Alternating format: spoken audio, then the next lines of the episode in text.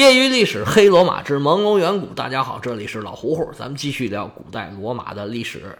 上回书咱们说到，老塔克文国王遇刺身亡，塞尔维乌斯是临危受命，稳住了国家的局势。兴风作浪的两位前王子被迫流亡海外，离开罗马了。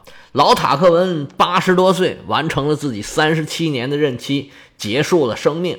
身后留给了罗马一大批的大型建筑，还有一长串的军事胜利。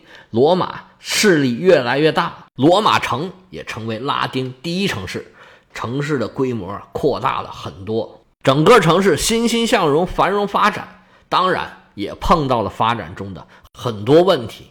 新上台的塞尔维乌斯就不得不面临这些问题。我们前几回讲了老塔克文和塞尔维乌斯，关于老塔克文遇刺啊、塞尔维乌斯出生啊以及收养啊这些，全都是传说啊。史实到底是什么样呢？不一定。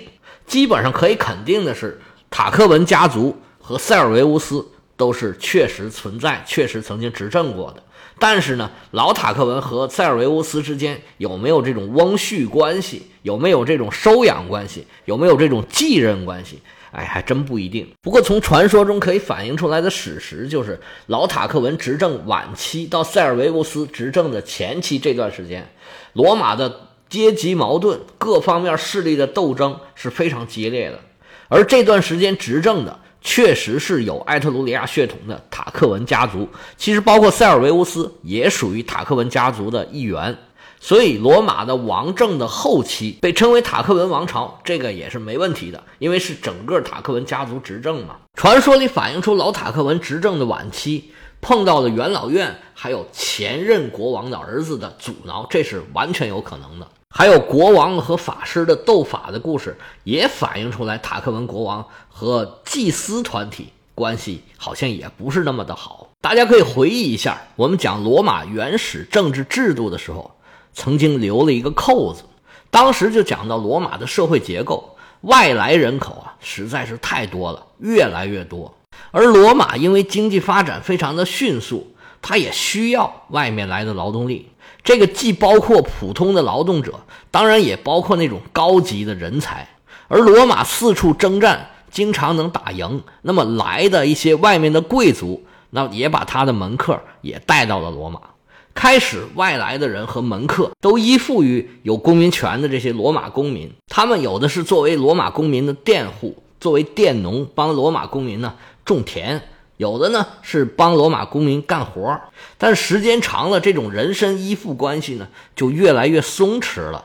有一些没有罗马公民权的平民，他就不再依赖罗马公民，而是凭自己的本事、凭自己的劳动在社会上生活。除了原来这些就有人身自由的平民以外，还有大量的被释放的奴隶，他们也作为一个有自由身份的劳动者，在社会上自己讨生活。那么这些有自由的身份，但是呢又没有罗马公民权，又没有主人来依靠的这些人呢，就成了一股新的势力。有罗马公民权的人觉得他们新来的这些人啊，不能当兵打仗，是坐享其成的废物。他们在享受这些罗马公民给他们带来的和平，还有啊，享受罗马人给他们提供的各种基础设施，还要在这儿做生意挣钱，过得比罗马人还好。而这些外来的人呢，觉得这个社会上的脏活累活、苦活都是我们干的，但是还没有这个基本的公民权利，处处受欺负，被人瞧不起。他们也对罗马人还有罗马人的这些门客呀，是非常的不满。依附于罗马人的这些平民呢，他又觉得新来的这些人啊，到处惹是生非，净惹麻烦。那那些已经独立于罗马公民的这些人，又觉得他们这些平民呢？跟我们一样，你也没有权利，但是你为什么老站在他那边说话，听他的不听我们的？你们就是罗马贵族的走狗。社会上的矛盾是越来越尖锐，而这些新的罗马人呢，有很多他并不见得是农民，也有很多其他职业的人。城市的发展一个很重要的作用呢，就是分工，人口越来越聚集呢，也逐渐能养活更多的专业的劳动者。像手工业者就是其中一类。手工业者的出现其实是人类进步的一个很重要的标志，说明人的生活水平啊上了一个台阶儿要用这些平常老百姓自己做呀做不了，只能靠那些专业的人去做的一些东西。所以从古代来讲啊，这个手工业越发达，说明这个社会发展水平就越高。罗马它作为一个城市，它的水平发展的越高，它的手工业者就会人数越多，水平越高，它聚集程度也就越高。罗马在传统上有八大手工业行会，这八个行会啊，我给大家念叨一下。第一个就是吹笛人，哎，咱以前说过啊，吹笛人对罗马人来说很重要，为啥呢？大家知不知道人类最早的乐器是什么呢？或者严格一点说，人类最早的旋律乐器就是笛子，因为能做乐器的东西啊太宽泛了，我这肚皮拍一拍也能响啊，你把它敲成节奏，那好像也是一个鼓，是吧？我们说这个是按规矩做的，能把它做成一个像不像样的东西的乐器。应该就是笛子。关于最早笛子是什么时候、什么地方出来的，这个说法很多。有的说是德国的，四万两千年前、三万五千年前出土的，这个我都没看见。但是呢，我们去河南博物馆，它就有一个叫做假胡骨笛，这是有真东西，而且真的能吹响的。那个时候就已经有七声音阶了，哆来咪发嗦拉西，这已经有了。大家有机会啊，可以去河南郑州去看一看河南博物馆这个镇馆之宝。这个发掘的地点呢，在漯河市舞阳县。这文物距今已然超过八千年了。它是用鹤的大腿骨做的，而且呢，它不是一个乐器啊，它是一套乐器，有两孔的、五孔的、六孔的、七孔的、八孔的，是真的能吹响的。说明那个时候的人类啊。已经掌握了音乐的一定的规律了。大家有机会去河南博物馆的时候，可以去看一眼。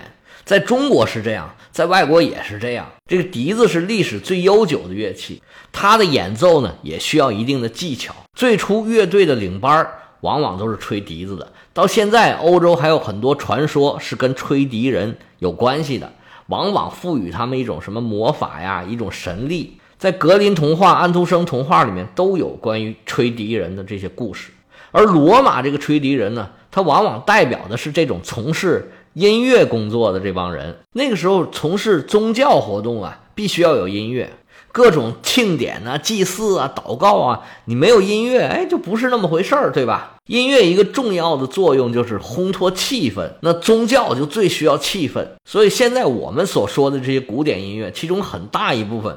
都是宗教音乐，那个时候基督教又有钱又有势力，而有很多神职人员呢，他们又有文化，他们就悉心研究音乐啊，也做出了很多音乐的贡献。您各位去听各种古典音乐的课，它往往呢都是从所谓格里高利圣咏开始讲的。这里面这个格里高利呢，就是公元六世纪末七世纪初的这个时候，一个教皇叫格里高利一世，他组织人去收集各种民歌。在仪式上呢，组织合唱圣咏嘛，格里高利圣咏的咏就是歌咏的咏，就是在仪式上呢组织合唱，烘托气氛。他还创建了一个学校，专门教歌唱。当然了，也主要是为他们的宗教活动来服务的。打这儿开始，就开始有人深入挖掘的研究这个音乐了。当然了，不光是宗教活动，这老百姓他也需要音乐呀。所以，这个音乐工作者呢，在日常生活里面是必不可少的。但是呢，从罗马人开始，一直到后面中世纪啊，整个欧洲人都对这个搞音乐的人啊，充满了一种很矛盾的心理。他一方面觉得这些人呢不太靠谱，因为这些音乐人呢，哈，音乐人啊，到处走街串巷，到处跑。谁需要他就往哪儿去，而且呢，游山玩水，他不是在一个地方待着。那这些老实巴交的农民呢，老是觉得这些人呢不像好人，但是呢又很需要他们，所以就编出了很多故事，说这些人有魔法呀，有神力呀，有的时候还有巫术啊。这些人有时候还干坏事儿，说他们这一吹笛子啊，就能吹出什么什么东西来，还能迷惑人的心智。而他们这些跑江湖的人呢，成天要在市井里面。各种复杂的环境啊，要生存要混呢，他们自有一套自己的规矩。我们中国人也是一样，我们中国人以前这些唱戏的、搞曲艺的、搞文艺的这些人，一样在社会上啊，就碰到这些很矛盾的这种境遇。一方面呢，这老百姓都很喜欢你，还捧你，还给你钱，他们很多人都能挣很多钱，但是社会地位就不是很高。说这些搞文艺的人，你喜欢不喜欢？喜欢，但是让你去干，你干不干？我不干。当时罗马的吹笛人就面临着这样一种处境，其他的手艺人呢，也是有同样的问题，但是没有他们这么严重。其他七个行会就是金匠、铜匠、木匠、浆布匠、染匠、陶器匠，还有鞋匠。这个八个行会呢，据说是努马当时定下来的，相当于是官方认可的这个行业协会吧。这个状况呢。可以反映出当时社会发展的一个情况。你看，有几个很重要的行会，他们似乎都没有提到。首先，第一个就是没有厨师，民以食为天呢，没有厨师怎么行呢？说明那个时候啊，每个人都在家自己做饭，他没有人在外头吃饭。就算是有特别会做饭、做东西特别好吃的人，也没有在社会上啊形成一个行业。他可能就是在国王家里边、达官贵人家里边帮着人做吃的。也没有说哇，我把东西做好卖给老百姓，以此来养家糊口。除了做菜，还要做主食。那个时候也没有面包师这个行当，也就是说，那时候面包应该还远远远远没有发明出来呢。还有这时候啊，他没有裁缝。你看，他有浆布匠，有染匠，他没有裁缝。罗马人做的这衣服啊，也应该是很简单，他也不怎么太需要复杂的剪裁，而且这些布啊。这个纺织品也应该是自己家里面做的，跟中国一样啊。所谓男耕女织啊，男的去种地，女的在家织布。下面一个缺失的行业是什么呢？制药行业。说那时候有没有医药，有没有大夫，那个真的不好说。可能得了病就得念咒吧。反正早期人类不都是这样吗？他们就算是有了一些医药的常识，但是也是没有形成行业。还有一件值得一说的事儿。就是他们没有铁匠，这个事儿就有点奇怪了。罗马是一个多么的尚武，它简直就是依靠武力的这么一个国家。可以说，没有武力，没有战争，没有征服，就没有罗马。但是他这个时候呢，有金匠，有铜匠，他就是没有铁匠。这个说明啥呢？说明当时罗马呀，发展水平真的不怎么高。罗马人大范围、大面积使用钢铁制品，那还是。有一段很长的路要走。罗马人在最初的时候似乎并不太排斥这些手工业者，跟他们也是其乐融融，这个平等相处。不过后世的罗马人啊，就跟中世纪的这个欧洲人一样，他们对于手工业者和这些行会啊，都采取了一种很警惕的状态。这些手工业者啊，往往都是外地人，而且干一个行业的人呢，往往就来自来自于一个地方。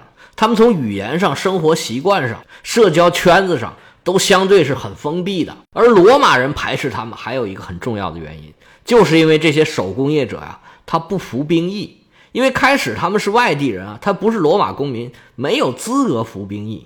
就算是到后来这个塞尔维乌斯改革军制以后，这是我们马上就要讲到的，他们也只是组织一个团队啊，跟着军队去参加战斗，但是呢，他不直接参加到军队里面，但是他们自己也很委屈啊。我也想参军呢，你是你不让吗？而且我们干的活都是为社会做贡献呢，我是凭本事卖力气吃饭，这个无可厚非吧？那你们为什么这么针对我们呢？所以就在刚才咱们说的这个社会矛盾里面，这个手工业者就占了其中很重要的一部分。又因为手工业者呢，他联系比较紧密啊，他组织起来很容易，在街头斗殴的时候啊，他们往往显得很厉害。战斗力很强，打起架来呢也不吃亏，这就更引起其他人群的反感了。这就是塞尔维乌斯上台之前社会的状况。